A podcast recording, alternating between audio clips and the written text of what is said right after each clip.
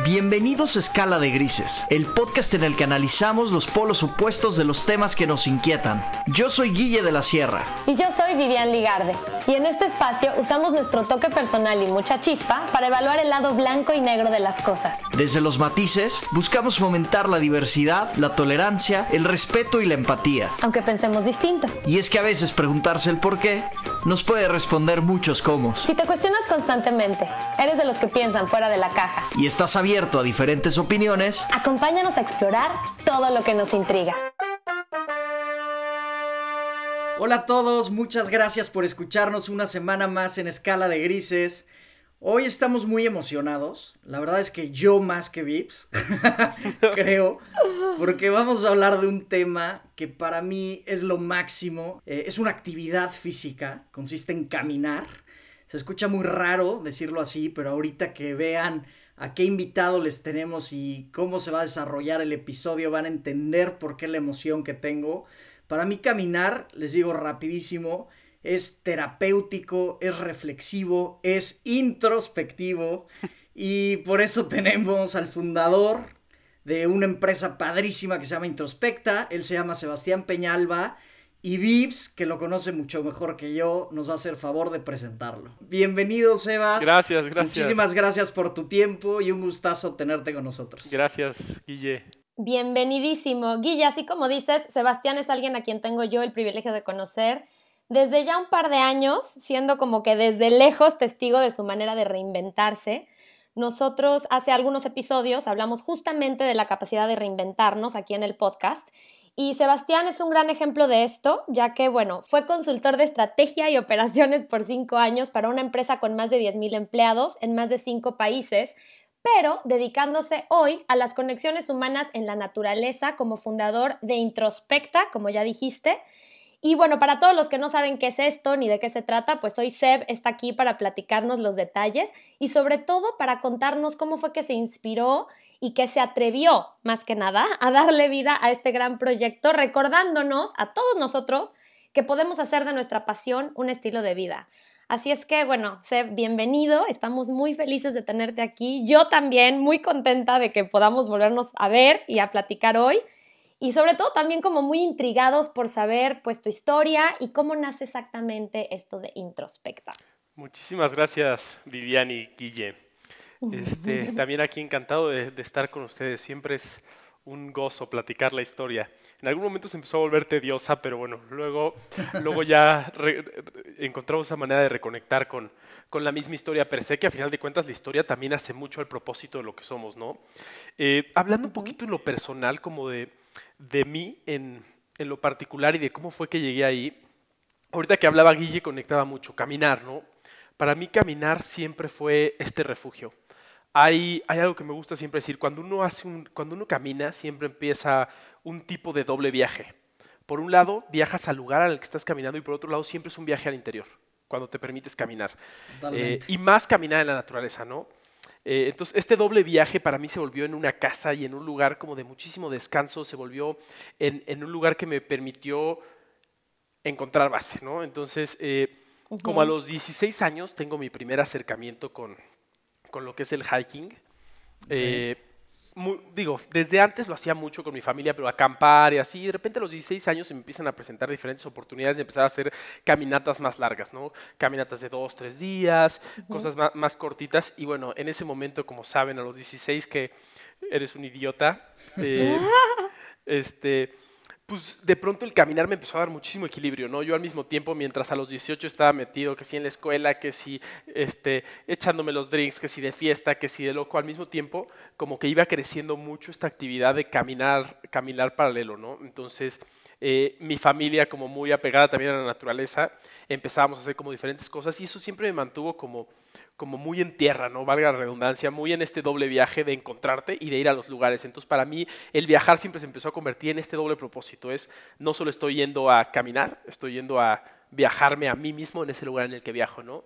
Eh, que es algo que me encanta decir. Totalmente. Eh, y, y, bueno, empieza como a pasar los años, eh, pasa los 18, como, como cualquiera que nos esté escuchando, estoy seguro, no tiene ni idea qué estudiar. Ya sabes, creo, creo, que, creo que los años han, han, convertido la sociedad en la que estamos en una sociedad medio disfuncional, ¿no? Antes a los 18 ya estaban casados, sabían qué pedo con su vida, eh, sabían que tenían que dedicarse a esto, que arar el campo, no sé qué, y nosotros de repente a los 18 seguimos más pegados a nuestro, el sistema se ha vuelto tan complejo que seguimos más pegados al, al núcleo familiar, digo, no en todos, ¿no? Pero, y que no sabemos ni qué onda, es como, shit, güey, tengo que tomar la decisión, una de las decisiones más importantes de mi vida. Entonces, bueno, a los 18 empiezo a estudiar. Eh, ¿Qué estudiaste? Ingeniería mecánica y economía. Ok. Igual sin tener la menor idea de por qué estudiar eso. Claro. Por eso, por eso lo de reinventar, como que nunca se preocupen, nunca estamos tardes para reinventarlos. Creo que es algo para mí súper importante que igual y después hablaremos un poquito más. Entonces em, empiezo a estudiar ingeniería mecánica y economía. Eh, termino, de, termino como esta parte de, de, la carrera y sin saber qué hacer, digamos, como en, esta, en este mismo resonar de, de, caminar y siempre caminar en lugares naturales, sin saber qué hacer empecé a buscar trabajo en que si consultoría sostenible, que si no sé qué, y me di cuenta que era una estafa. Uh -huh. que de repente se me olvidó un poco la sustentabilidad, dije, güey, el mundo está roto, no hay forma de hacer nada. eh, y me, me, metí mucho en la consultoría. Eh, por azares del destino acabé en una, en una, serie de consultoras muy grandes. Estuve eh, moviéndome mucho por Sudamérica y Estados Unidos en, en empresas transnacionales muy grandes. Eh, y algo empezó a ser como un cortocircuito inter interesantísimo en mí, ¿no? Por un lado, como desde los 16, yo encontrando muchísima casa en este lugar, muchísima casa en caminar, en la naturaleza, en en encontrarte en, en, momentos de tranquilidad, por un lado como encontrando en la naturaleza yo esta misma idea que hoy está muy resonante, ¿no? esta misma idea de volver a lo básico, de generar comunidad, de generar eh, sustentabilidad, esta idea todo el tiempo, que, que, en la naturaleza se vive, ¿no? tú sales y, y, ves un pajarito volando en el árbol y ves cómo hacen esa simbiosis perfecta y dices, wow, así deberíamos de funcionar, ¿no? entonces por un lado yo vivía esto todos los días en, como, en mi hobby, en, en lo que más me apasionaba, y por otro lado esta contraparte terrible de güey, estás trabajando por una transnacional corriendo gente en jornadas de 16 horas, ¿no? Entonces se empezó a generar esta como dicotomía súper incongruente en mí. Eh, la caminata me hizo como mucho lo que era, empecé a encontrarme, empecé a sentirme, era como esta transformación que igual y muchos han vivido, ¿no? Ese que de repente muchos le llaman despertar, muchos le llaman abrir los ojos, como quieras llamar, ¿no? Para mí simplemente es dejarte hacer güey en lo que te gusta, en lo que no te gusta. Entonces, para mí era durísimo, ¿no? Era como, güey, ya sé qué pedo, ya sé qué me gusta, ya sé qué no me gusta, eh, ya sé quién soy, ¿no? O sea, sé, pero güey, mientras mi chamba no, esté en sintonía, no esté en el mismo lugar, vibrando en el mismo lugar que, que lo que hago, este, güey, no hay forma en que, en que mi vida sea congruente, ¿no? Entonces me, eso me genera una frustración durísima. Entonces renuncié cuatro veces. Eh, siempre encontré y siempre volvía, ¿no? Porque era como renunciaba y me buscaba otra consultora y no sabía qué vas a hacer y era como, fuck, güey, el status quo, la lana, ¿cómo, no? O sea, ¿de qué forma? Eh, y para esto yo nunca había hikeado en México, ¿no?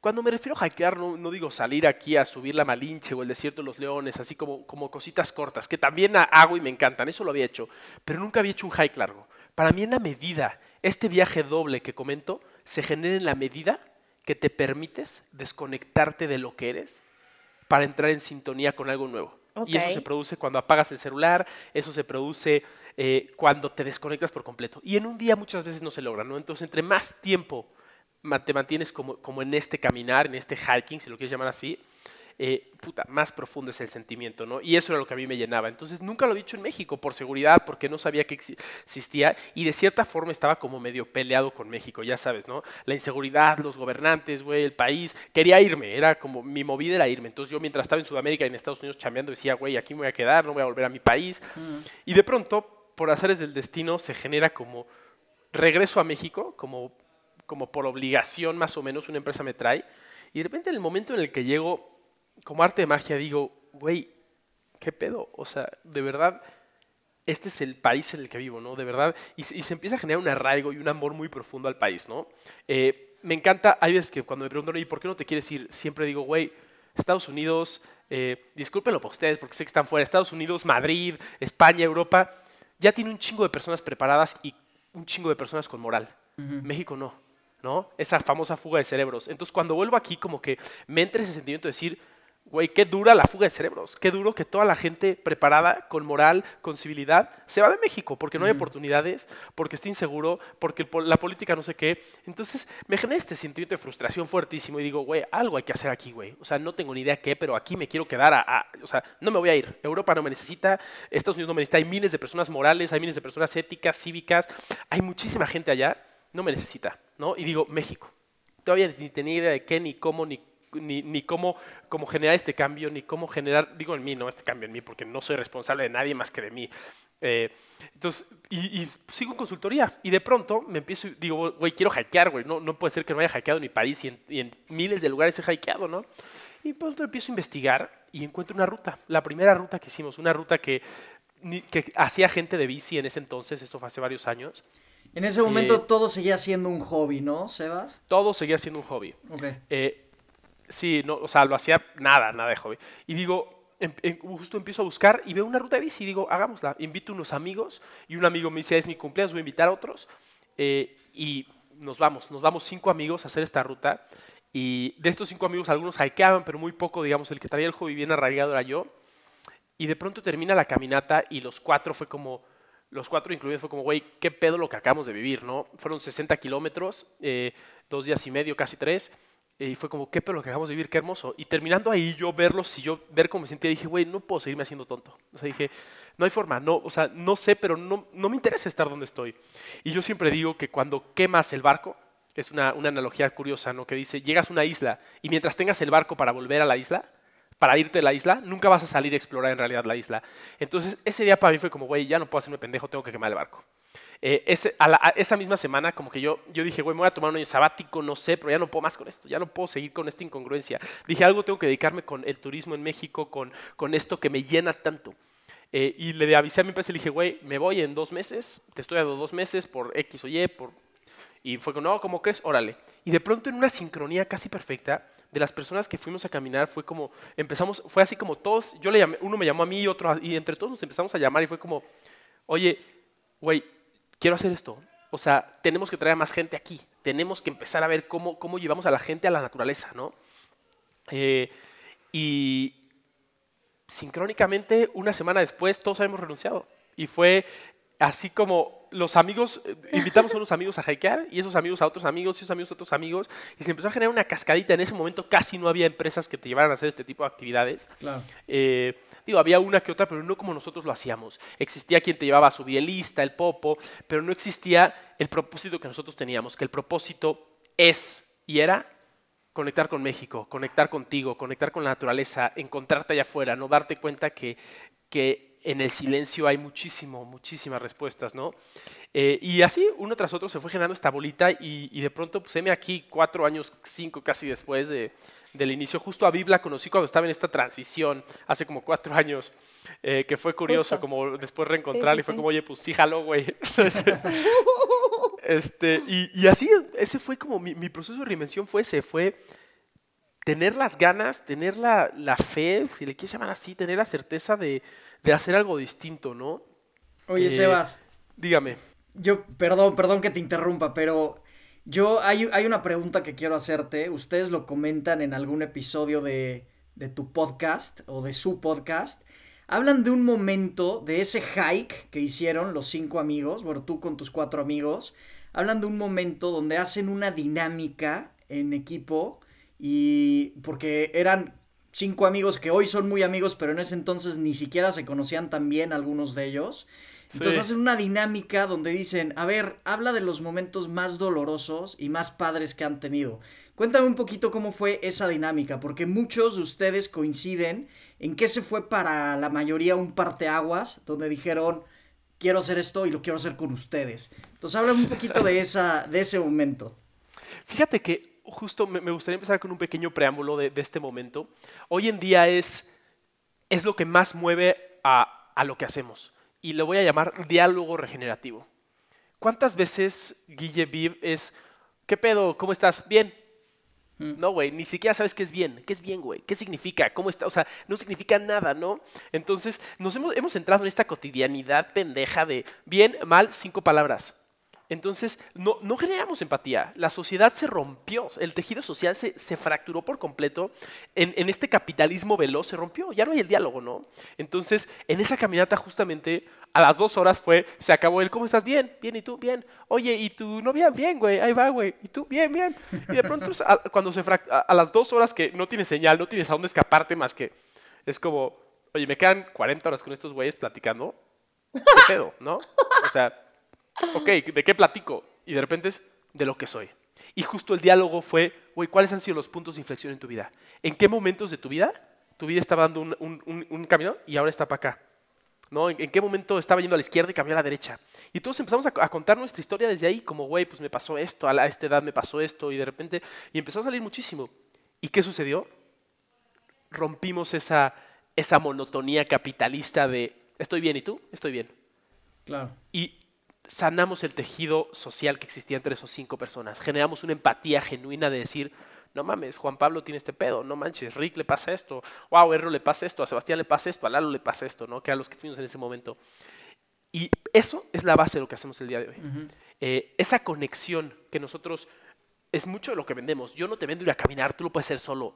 Nosotros vendemos conexión humana, esa conexión humana, esa conexión contigo, esa conexión hacia la naturaleza, es con el diálogo, es con abrirte a no estar en esa caja todos los días. Y ese momento fue hermoso. Y hoy en día es lo que sigue moviendo y hoy en día es lo que, lo que, bueno, lo que sigue moviendo muchísimo a todo el equipo. Oye, cuando tú hablas de las caminatas que tomabas desde antes, ¿no? En donde empezabas como a inspirarte y a pensar en todo esto, estando todavía en la parte de consultoría, también yo sé por, por nuestras pláticas que, por ejemplo, el Camino de Santiago tuvo mucho que ver en tu transformación y yo quisiera que nos contaras un poquito eso, ¿no? ¿Qué papel jugó para ti eh, ese tiempo que te diste para hacer el Camino de Santiago y esa experiencia que también fue una de las var varias experiencias que, por las que pasaste, que te hizo ya también como tomar la decisión y que influyó sobre todo en todo lo que introspecta significa? Claro, para mí se trata de un tiempo eh, y voy a, voy a, me voy a tomar el momento de nombrar eh, hace poquito escribía una entrada a un blog que se llamaba El preludio de la pandemia más deseada. Y, y ahorita explico por qué digo esto, ¿no? Eh, estamos constantemente, creo que nuevamente voy a entrar al capitalismo, es un sistema funcional, sin embargo creo que tiene muchas fallas y muchas de ellas es justo esto, no permitirnos darnos tiempos. Entonces, eh, estamos tan metidos en este sistema, en la, en la, rueda de la rata de trabajar, comer, tarjeta de crédito, hijo, esposa, en este deber ser cultural que se nos vendió, en esta idea del éxito, mm. que pocas veces nos da ese espacio de decir, alto, perspectiva, eso es algo muy filosófico, ¿no? Dar un paso atrás y preguntarte, ¿qué quiero yo en realidad? ¿Qué me gustaría hacer? Y esto que escribí de la pandemia va muy de la mano a lo que dices del Camino Santiago, ¿por qué? Llevábamos tres años, por lo menos, o diez años, o quince años, en que yo todo lo que escucho desde que empezó como el boom de las redes sociales es, güey, estoy muy abrumado, mucha información, necesito un alto, necesito un alto, ya no puedo más, necesito un alto, y de repente, cacheta de la cara, pandemia, alto, y creo que muchísima gente se está sintiendo identificada con lo que digo en este momento. No nunca en la vida había escuchado de tanta gente que de pronto fuera renuncio, renuncio, renuncio, nueva chamba, nueva chamba. Eso nos regaló la pandemia, un alto. Y eso a mí me, ha regalado cada una de las experiencias que he hecho. ¿Qué, ¿Qué, sucede, ¿Qué sucede con tanta información? Y va a sonar medio conspiratorio, ¿no? Pero cuando no existe esta pregunta, cuando no existe este momento en el que, en el que te, te cuestionas a ti mismo, ¿qué pasa? Te quedas en donde el sistema, la cultura quiere que estés. Entonces, con tanta información que tenemos hoy en día, con 800 mil series de Netflix saliendo hoy, con 80 mil libros, con 80 mil podcasts, con 80 mil cosas de celular, con 80 mil, con toda esta alimentación de imágenes, imágenes, imágenes todo el día, ¿qué pasa? No nos damos un espacio para decir, de todo esto, ¿qué sí soy yo? De todo esto, ¿qué resuena conmigo? Recibo, recibo, recibo. Y de pronto apagarte de pronto un día salir a la naturaleza y decir, sí. switch off, adiós tecnología, adiós imágenes, ¿qué onda aquí? De pronto eso, pum, deja que todo empiece a trabajar, deja, deja, que todas esas ideas que entraron, que todas esas percepciones, que toda esa información que depositaron en tu cabeza, las puedas empezar a procesar. ¿Por qué? Y, les voy a decir, ¿qué pasa de repente en la noche? Tienes insomnio. En lugar de ver por qué tienes insomnio, lo primero que haces es agarrar el celular. Te metes en Instagram hasta que te sueño y te duermes. No enfrentamos las verdaderas preguntas que nos están acogiendo todos los días.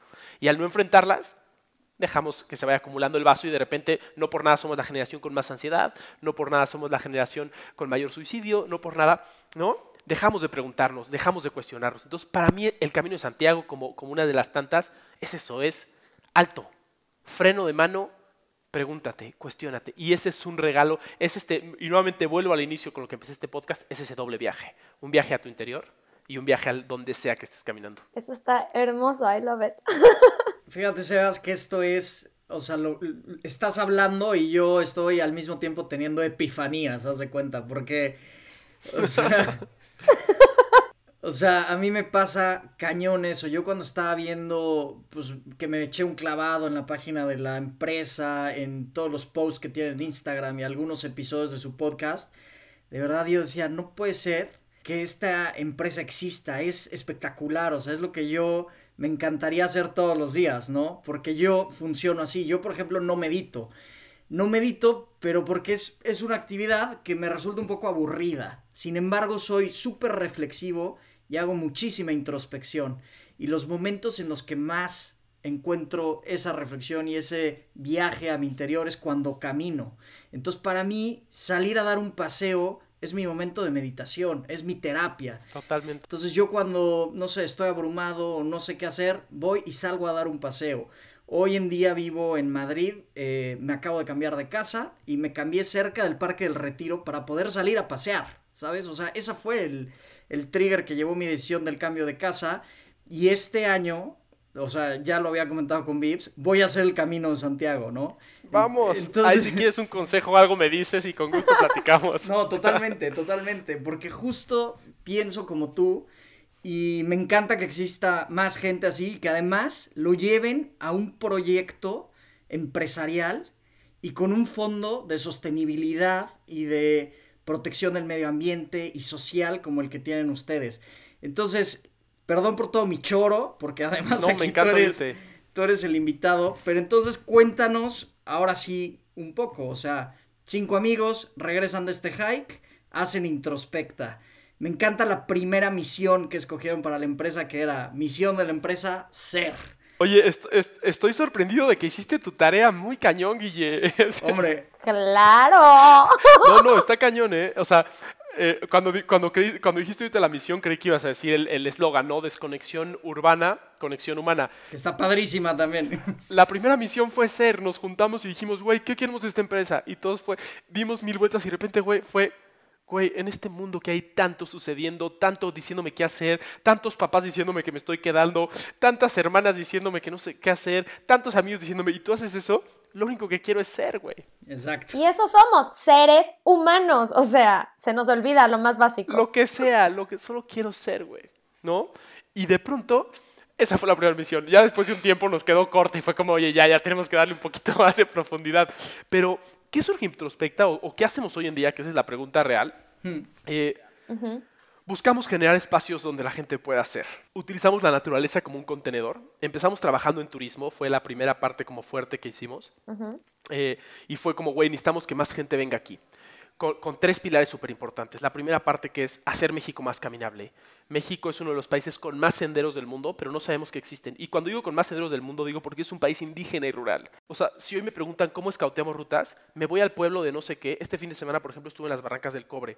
Y de repente llegamos con los rarámuris, güey, ¿para dónde caminamos? Ah, por aquí hay Tajo. Y de repente te encuentras en medio de las cañadas, de las barrancas donde nadie entra, en una cueva increíble. O sea, así, México tiene senderos a todos lados porque los indígenas, porque la gente del pueblo camina. Entonces, la primera parte fue esa, hacer México más caminable, ¿no? Luego, la siguiente parte fue lo que les llamaba del tejido social. Fue como, es fuertísimo y de verdad no sé si la próxima vez que vengan a México, váyanse a un pueblo pequeño y traten de hablar con una persona del campo. Es difícil hablar con ellos. Aunque hablamos el mismo idioma, el lenguaje se ha, se ha roto de una forma porque las realidades que se viven en México son diametralmente distintas, es una locura. La gente que vive en la ciudad de una clase media alta contra la gente que vive en el pueblo, las realidades son, o sea, no podrías entender. Nuevamente, el ejemplo de los rarámuris de este fin de semana, ¿no? Personas de ellas nunca han salido de su pueblo, que son de 300 personas. Le decía a uno de los guías que iba, le decía, imagínate qué sucedería si agarramos a esta persona y la ponemos en la Ciudad de México. Se vuelve loco. Un día así random, la teletransportamos. Güey, la ruptura del tejido social es, impresionante. Se ha vuelto tremendo, ¿no? Entonces, eh, ese, ese pilar que es buscar sanar el tejido social, es que el mexicano salga allá afuera a ver qué es México. Eh, y el otro es lo que les comentaba de conectar, ¿no? conecta con la naturaleza, conecta con México, conecta contigo. Entonces, en eso nos basamos, como espacios naturales que te permitan conectar, que te permitan ser y que permitan sanear el tejido social, que te permitan salir allá afuera, que te permitan conocer al mexicano, generar derrame económica de una forma distinta. Eh, empezamos haciendo turismo, rutas. Eh, tenemos al día de hoy 12 rutas distintas. Justo están por salir tres, hay nueve en el mercado y tres que salen estos dos meses. Eh, rutas en Veracruz, en Hidalgo, en, en Chihuahua próximamente, Morelos, que casi todas trabajan directamente en la naturaleza, en lugares aislados, en lugares no, no populares. Por ejemplo, nunca vamos al Nevado de Toluca, al, pico, porque hay mucha gente, ese lugar ya no necesita que vayamos, no porque sea despectivo, simplemente ese lugar ya tiene su gente. En cambio vamos a una comunidad en, el pico de Orizaba que nadie va, que se llama San Miguel Chinela, que es hermosa, ¿no? Eh, todos los escaladores van a otra pared, hmm. esa ya no necesita de nosotros, vamos a esa comunidad y hacemos un hiking que, todo alrededor del pico, ¿no? Entonces, para mí de eso se trata, de, de ir a lugares donde la gente no va a generar esta vinculación social. Tenemos 12 rutas distintas, todas casi siempre con, directamente relacionadas con las comunidades. Se genera una derrama eh, económica muy linda en las comunidades. Eh, todos los productos casi siempre son producidos por ellos. Lo que comemos, lo que cenamos, nos quedamos con ellos.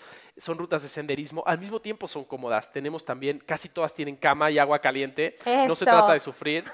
Eso iba a preguntar. Entonces, no, prácticamente no acampamos. Eh, en algunas expediciones acampamos, pero casi siempre son cabañitas que pusieron los ejidatarios con cama y agua caliente. Entonces ya tienes como, o sea, no vas a sufrir, vas a disfrutar también, ¿no? Eh, y por otro lado, después de esto empezamos a trabajar con empresas, como, como muy fiel a, mi propósito y también a, de mis socios de decir, güey, yo no estuve completo hasta que también sané mi ambiente laboral. Entonces dije, con mi background de consultor y el background de otro de mis socios de, de cultura organizacional, fue como, güey, tenemos que hacer algo por las empresas. Y empezamos a darnos cuenta y a investigar un poco más y el 90% de las personas en México están desconectadas de su, de su, trabajo. Y fue una cifra que nos abrumó, fue cómo es posible que el 90% no disfruta lo que hace. Y empezamos justamente a decir, hay que sanar los espacios laborales. Y empezamos a trabajar con empresas, lo mismo. Nos salíamos con, con, unos, con, con otros consultores, con gente de Estados Unidos y empezamos, y fue hay que hacer algo allá afuera. Hoy en día eh, empezó a jalar muy bien también, llevarnos a, por ejemplo, a toda una oficina a desconectarse, a conectar de una manera diferente, a generar empatía en la naturaleza. Lo que, lo que hace unos años se llamaba team building, hoy no es el nombre que le damos, creemos que vamos mucho más profundo porque no estamos creando un equipo, estamos creando conexiones humanas, que eso es más profundo que un equipo. Eso iba a decir, una conexión en el equipo. Y de, de, también el tema de empresas y todo eso, tú tienes unas anécdotas muy buenas, no sé si nos quieras compartir alguna, Em, de cómo de repente llegan personas que de verdad nunca han salido a la naturaleza, o sea, gente que son citadinos y que de repente a través de introspecta, esta es la primera vez que tienen una conexión profunda con el planeta, ¿no? Con la Tierra, con nuestra casa. Y tú has sido testigo también de, muchos cambios y de muchas reacciones, supongo también, de la gente. Entonces, si nos puedes contar por ahí una de las anécdotas que, que puedas tener respecto a esto, sería buenísimo. La verdad es que se vive todos los días. Nos sucede más justo con las empresas porque generalmente es la visión la tiene como digamos el director y dice vamos a la naturaleza, pero hay gente que, que ni quiere. ¿no? que les da flojera. Eh, sí, ¿cómo es? ¿Cómo es? O sea, ya si vas a un viaje pagado por ti es porque tienes ganas y medio que te suena la naturaleza y te suena, pero de repente tenemos una empresa. Entonces nos pasa mucho. Eh, para, mí es, para mí es importante resaltar dos cosas de las experiencias con empresas. La primera es es sorprendente la magia que genera la naturaleza. Si nunca han salido, dense un día y van a ver lo maravilloso, un día sin celular caminando y van a ver lo maravilloso de lo que pasa allá afuera. Es una meditación en movimiento, como decía Guille. Eh, entonces, ¿qué, nos ha sucedido? Eh, la primera, antes de llegar a la naturaleza, es darte cuenta que los equipos no tienen ni idea quién es el otro, ¿no? Darte cuenta que de repente es, oye, no que sea su caso, oye, Vivian, y cuéntame, ¿cuántos hijos tiene Guille? Ah, caray, pues no sé. Que tú sepas. Oye, y, y, qué es lo que más le gusta hacer a Guille? No, pues quién sabe. Entonces te das cuenta que trabajan juntos, que puede que hagan un equipo, pero no existe una relación, una conexión empática que nos permita ser eficientes, que nos permita empatizar con el otro. Cuando hay empatía con el otro, ¿qué pasa? No vas a dejar que se quede solo muriendo hasta las 3 de la mañana porque hay empatía. Así como ustedes dos, que sé que también son amigos fuera de la chamba, mm. si de repente Vivian te dice, oye, tengo un problema, Guille va a salir y te va a ayudar. y ese es el gran problema que tenemos hoy en las empresas. No se genera esta empatía, es cada quien en su computadora, cada quien en su lado, y por eso no funciona. Si te piden un mail de ayuda, es, ah, sí, te lo doy mañana. Y todo eso entorpece el proceso y se hace una quimera de problemas. Entonces, básicamente lo primero es sorprenderte de la poca conexión profunda que existe entre los empleados. Eso ha sido sorprendente. Y la otra de la naturaleza es darte cuenta de las reacciones que produce. Darte cuenta que de repente, después de ocho horas de estar caminando sin señal, sin nada, de repente tienes a dos colaboradores juntos platicando de algo que nunca habían platicado y de repente alguien diciendo, contando una anécdota de vida fuertísima y el, y el de al lado llorando, ¿no? Digo, no porque no somos este lugar donde la gente va a llorar, tampoco creo en eso, ya sabes, el lloren todos, vamos a sanar, no, o sea, nadie, o sea, no hacemos eso, ¿no? Pero sucede, sucede de repente que después de ocho horas, pues te empieza a platicar, oye, pues mi hermano tiene este problema y de repente el de al lado es como, güey, no sabía y, y pum, y se genera de repente una catarsis muy bonita, nada, nada violenta, muy linda, ¿no? Entonces han sido momentos muy bonitos darte cuenta de lo que causa la naturaleza en la gente. Hablando de todo esto, ¿cuál crees tú que sea la conexión entre la naturaleza y la espiritualidad? Porque siento que yo conozco mucha gente que se cataloga a sí misma como que yo no soy nada espiritual y quizás no lo son en el sentido de, ok, no medito, no me siento a rezar, whatever, pero tienen una profunda conexión con la naturaleza. Entonces son gente que igual son súper espirituales y no lo saben, porque pues la naturaleza es esa, para mí es esa inteligencia infinita, ¿no? Ese gran misterio de nadie sabe cómo se genera la vida, pero ahí está y nos sorprende a cada momento. Entonces, ¿cuál es ahí tú, tú que estás tan de cerca con esto, como que esa conexión entre las dos, se tocan las manos o pues van de la mano no? ¿Qué? Voy a decir algo un poco bravo. No existe alguien que no sea espiritual. La espiritualidad es simplemente la conexión contigo. Hay un concepto muy interesante que utilizan, eh, que utilizan varias logias que le llaman el gran arquitecto del universo. Entonces, es un concepto masón que, que, resuena mucho porque es muy interesante. El gran arquitecto del universo. ¿Y a qué se refiere el gran arquitecto del universo? Es lo que sea en lo que creas. Todo el mundo cree en algo. Y la espiritualidad es esa conexión contigo y con lo que crees. Entonces, ya seas el más ateo del mundo, crees en las matemáticas y en la física. Tu espiritualidad se basa en eso, porque crees en ellas. Si no creyeras en ellas, las matemáticas y la física no, no explican todo. Crees en ellas. Ahí tienen vacíos, tienen... Eh, entonces, todo el mundo es espiritual, de cierta forma. Simplemente se creo que se ha roto, se ha generado esta confusión moderna de que, por, el capitalismo nuevamente, de que la espiritualidad es, eh, güey, soy Mahatma Harahashana y me paro de manos y, este, y me tomo solo un jugo de naranja al día, güey, y medito 14 horas. Güey, eso es el capitalismo tergiversado de la espiritualidad. La espiritualidad no es nada más que, para mí, obviamente si no te resuena, manda esto por un tubo, ¿no? Pero para mí la espiritualidad no es nada más que la conexión que tú tienes contigo y con lo que crees. Seas el más ateo del mundo, güey, y que lo que te gusta hacer es de pronto salir con tus amigos, eso es una conexión. Y ahí estás conectando contigo, con lo que te apasiona, y eso es espiritualidad. La espiritualidad es conectar contigo. Y para mí la naturaleza y la espiritualidad están pegadísimas. Creo que no solo se tocan las manos, creo que se abrazan. Ok. Qué bonito. Eh, Me encanta eso. Para mí el origen de todas las religiones surge en la naturaleza. Cuando satisfacemos nuestra pirámide de Maslow y empezamos a el ser humano consciente, la primera pregunta que se hace el ser humano, y se la han hecho todos aquí, es ¿qué pedo? ¿Para qué estoy aquí? Hmm. ¿Por qué? ¿Por qué? Y las primeras respuestas siempre estuvieron en la naturaleza. Era güey, el sol sale y se pone todos los días a la misma hora. ¿Qué pedo esta sabiduría de la naturaleza? ¿Cómo es que se mueve hacia la izquierda del sol y luego a la derecha y cambia la estación? ¿Cómo es que justo las naranjas y los duraznos llegan todos los meses al mismo tiempo?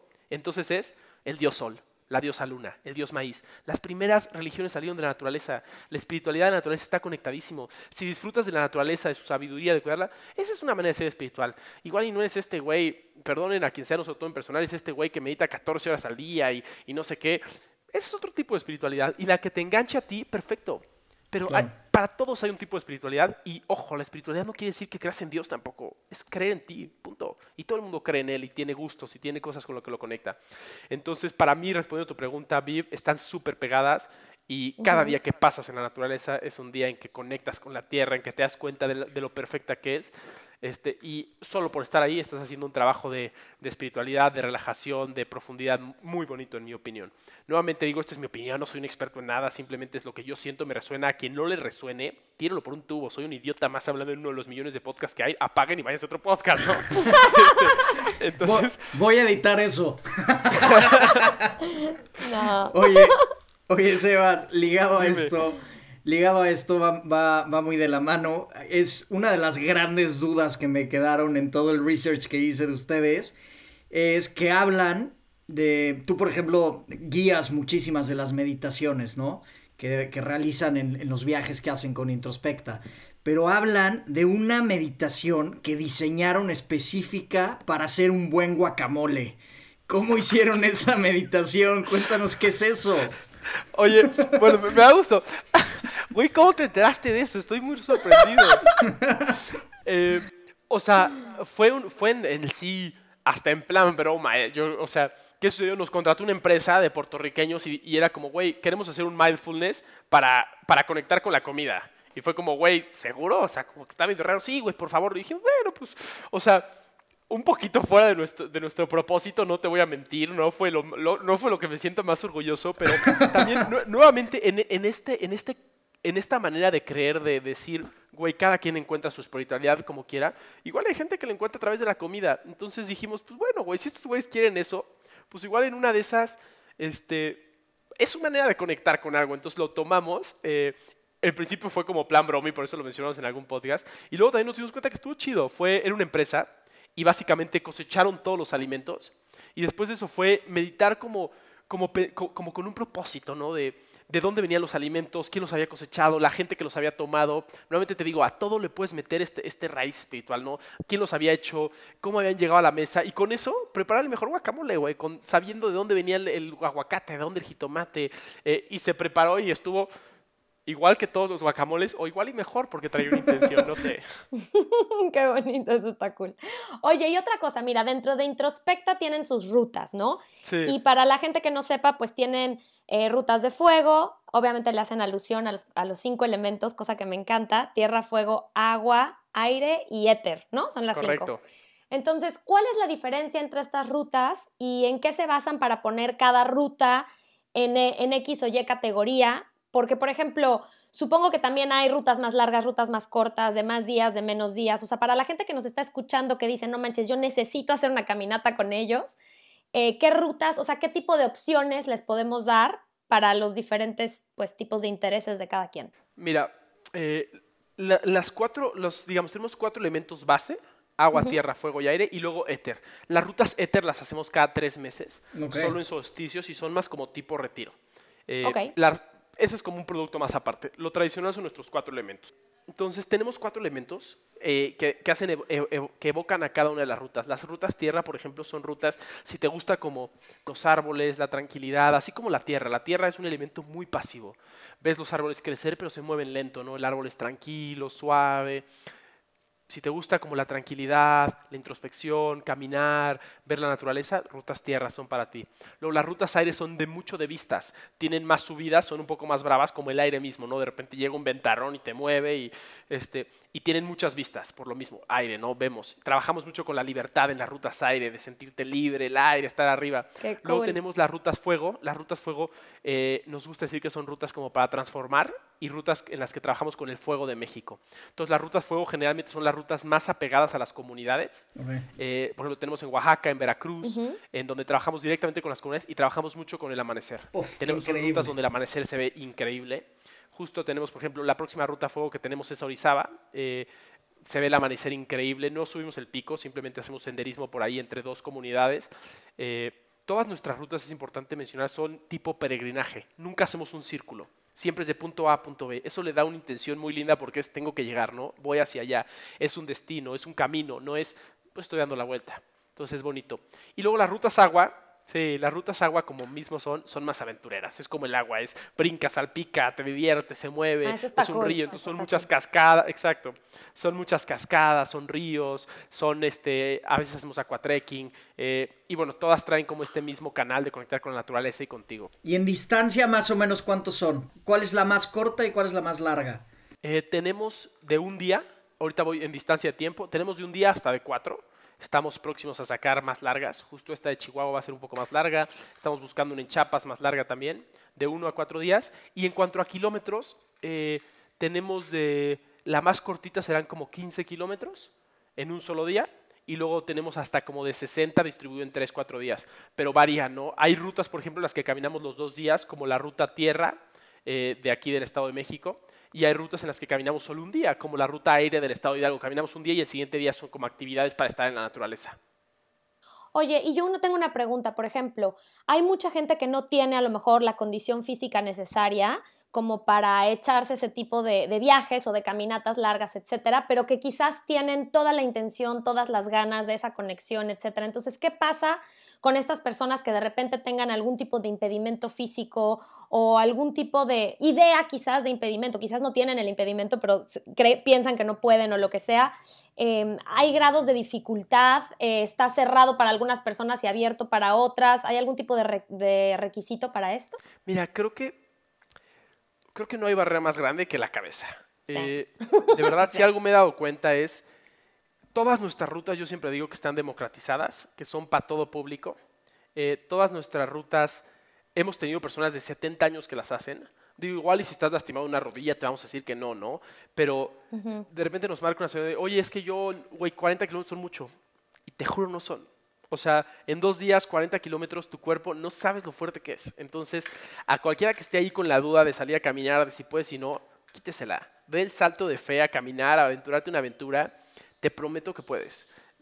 Eh, empieza algo cortito, te vas a cansar, va a ser un reto, pero de que lo logras, lo logras. Son caminatas, es en recto, es en bajada, el cuerpo está cañón. Hemos, te digo, eh, tuvimos un señor de 78 años. Wow, qué cool. No la terminó, pero hizo un día de los dos. El siguiente ya se fue en la camioneta, ya estaba muy cansado. Pero 78 años, ¿tú qué tienes que 30, 40, 50? Hemos tenido señores de 70 que la terminan sin problemas. Anímate, o sea, sal ahí a hacer algo distinto, sal ahí a caminar, a moverte. Qué cool, me encanta. Oye, y por ejemplo, ya para ir concluyendo, tú que pasaste por todo, por todo tu camino de transformación, por toda tu reinvención, toda la historia que ya nos contaste, ¿qué le puedes decir a la gente que todavía está como tú estuviste en esos momentos cuando eras consultor, cuando estabas, entre comillas, atorado en, en esta confusión mental? ¿Qué consejo le puedes dar a la gente desde tu experiencia, ya habiendo recorrido tu camino? Eh, pues para inspirarlos y como que de repente darles un buen consejo para salir de eso y, atreverse a dar el paso? Para mí hay varias cosas. La primera es, no pasa nada. O sea, creo que no hay nadie en este mundo que no haya estado perdido, que no se haya sentido satisfecho. O sea, les comparto ahorita, ahorita que parece que tengo un trabajo que me encanta así, los últimos tres meses fueron de los peores que he tenido, durísimos, súper difíciles, eh, por X o Y razón. Entonces no pasa nada. Sí, o sea, si tú te juntas en un cuarto y le dices a todos, güey, levanta la mano quien esté perdido, la van a levantar todos, güey. Y quien no la levantes porque no se conoce. O sea, perdón, pero tan sencillo como es. Entonces, güey, mm. no pasa nada. De verdad, ese sería mi primer consejo. No pasa nada. Vas a estar perdido, le puedes dar vueltas. La segunda sería como, como, güey, siempre el pasto en el, siempre el pasto se ve más verde en la casa de al lado, ¿no? Eh, y es como siempre vemos como, es que ese güey sí está feliz, no sé qué. Así como pareciera que hago la chamba que amo, la mitad o un chingo de las cosas que hago son también aburridas. Pagar nómina, contabilidad, administración. Siempre va a haber un montón de cosas que no nos gustan y creo que eso le da matiz a lo que nos gusta. Entonces, eh, como, como aprender a disfrutar dentro del todo, ¿no? Creo que si le, si le damos el, el poder a la afuera de todo, al final no disfrutamos nada. En cambio, si tomamos responsabilidad eh, de cómo vivimos nuestra vida y empezamos a disfrutar las cosas que igual no son tan chidas, todo empieza a tener un poco más de sentido. Entonces, mientras haya, un, y esa es como la tercera, conectar con un propósito. Mientras hay un propósito para mí, no tengo que disfrutar todo, no voy a disfrutar igual y, este, o sea, por ejemplo, ahorita les cuento en, lo personal, ¿no? Mañana tengo que suplir a uno de mis compañeros, este, que se enfermó, ¿no? Y claro que me da toda la flojera del mundo. Regresé ayer de Chihuahua a las 11 de la noche, estoy agotado. Pero o, tengo ahorita que mandar unos mails y pagar nómina y pedir unas facturas. A nadie le gusta la labor contable, ¿no? Pero nuevamente, eh, decido no darle el poder a la afuera sobre cómo me siento y digo, güey, lo que hago tiene un propósito, ¿no? Entonces, para mí, encuentra ese propósito, encuentra esa ese razón por la que haces las cosas y las cosas van a ser fáciles de hacer. Yo, por lo menos, no conozco a nadie que se la viva Igual hay algunos influencers por ahí, pero también tendrán sus pedos, también tendrán sus cosas que no les gustan, que se lo llevan viajando y haciendo puras cosas que les gustan. Todo tiene cosas incómodas. La vida es así. No hay forma de borrar lo que no me gusta y que sea todo, wow, güey. Ahí dice en el País de las Maravillas. Siempre va a haber cosas que no nos gustan, sino como sabríamos qué es lo que nos gusta. Entonces, para mí es arrebatarle el poder a la afuera, de que decida cómo te sientes y saber que en todos lados va a haber cosas que no, eh, y que si yo encuentro ese propósito, esas cosas que no van a tener mucho sentido al momento de hacerlas. Y finalmente, pues queme el barco, o sea, que no sea medias. Si tienes ganas de hacerlo, hazlo. Porque si no funciona, ¿qué es lo peor que puede pasar? Lo peor que puede pasar no está tan grave. En realidad, mm. güey, todo tiene solución, ¿no? Lo si seguimos esa cadenita de qué es lo peor que puede pasar, te vas a dar cuenta que no es tan grave. Que no es tan grave decir, pues ya, ni modo, me quedé sin chamba y no funcionó, ¿qué fue lo peor que pasó? Pues vuelvo a buscar otra chamba. Igual me cuesta trabajo, igual es un poco de menos de sueldo, igual me tengo que apretar y no puedo salir tanto a restaurantes, igual me tengo que apretar más y tengo que cambiar a mis hijos de una escuela privada a una pública. No pasa nada. De verdad no pasa nada. Construyes un nuevo barco. Construye un nuevo barco, claro. Además, en el 90% de las ocasiones, los miedos que tenemos no se hacen realidad. Así que da igual lo que pueda pasar, no lo sabes, ¿no? Cierto. Oye, Sebas, qué lástima. Tenemos eh, súper poquito tiempo contigo. Yo, antes de cortar, tengo una pregunta que no me la puedo dejar guardada, porque yo sé que que a partir de este proyecto de Introspecta han creado varios programas, como el que habías dicho del programa con empresas, pero también tienen otro que se llama programa Café con Sentido. Y este me interesa mucho porque tienen una frase padrísima, que yo creo que esto es lo que le deberían de dar en los cursos de educación vocacional a, la, a los chavos, a la gente, que ustedes dicen, lo importante no es lo que quieres hacer, sino cómo te quieres sentir. Y, te lo quiero preguntar porque al principio de la charla tú hablabas de que parecía que nuestros papás o la gente mayor la tenía todo mucho más claro siempre. Y yo ahí difiero contigo. Yo sí creo que sabían lo que querían hacer, pero nunca supieron cómo se querían sentir o cómo se iban a sentir. Totalmente. Entonces quiero que nos hables un poquito de eso, de programa Café con Sentido, porque creo que esto es algo que a mucha gente le va a llegar y al quien no le llegue por lo menos lo debe de saber. Claro, pues mira, eh, ahorita está parado por pandemia, las escuelas nos cerraron la puerta, pero tuvimos este, la otra rama, trabajamos con escuelas. Hoy se llama francamente esa rama. Café con Sentido es uno de los programas que hace y lo que busca es educación, justo, pero educación no la tradicional. Buscamos dar talleres, dar, facilitar justo espacios en donde cada quien aprenda lo que siente que necesita aprender de una manera más didáctica, más tranquila, justo lo que decías, tienes toda la razón, Guille, sabíamos qué queríamos, pero no cómo nos queríamos sentir. Entonces, se trata de eso, talleres escuelas, eh, empezamos trabajando justo con, una institución muy grande a, nivel nacional eh, y se fue expandiendo muy padre el programa, llegamos a tratar a mil alumnos, eh, simultáneamente y bueno, fue increíble. Y lo que busques esto es, démosles la vuelta. Es, y, y, el speech que siempre tomamos con los chavos es como, güey, siempre nos traen aquí al, al güey que, güey, tengo 36 años, este, fundé seis empresas, mañana tomo un avión a China y pasado a Shanghái porque soy millonario. Y es como, güey, ¿cuántos casos hay así, güey? y justamente lo que tratamos con los chavos es normalicemos que está bien equivocarte, normalicemos que hay pedos, normalicemos todos los desastres que hay. Y, y de eso se trataba Café con Sentido, de tomarnos un, un café y decir, güey, somos chavos, de chavos a chavos, no pasa nada no saber qué estudiar, no pasa nada normalizar emociones, trabajo de emociones, porque hoy en día se nos ha olvidado hacerlo. La educación está empezando a incluirlo, pero por lo menos donde yo estaba, yo era una matrícula, A0120 71 77. O sea, me sigo sabiendo mi número, ¿no?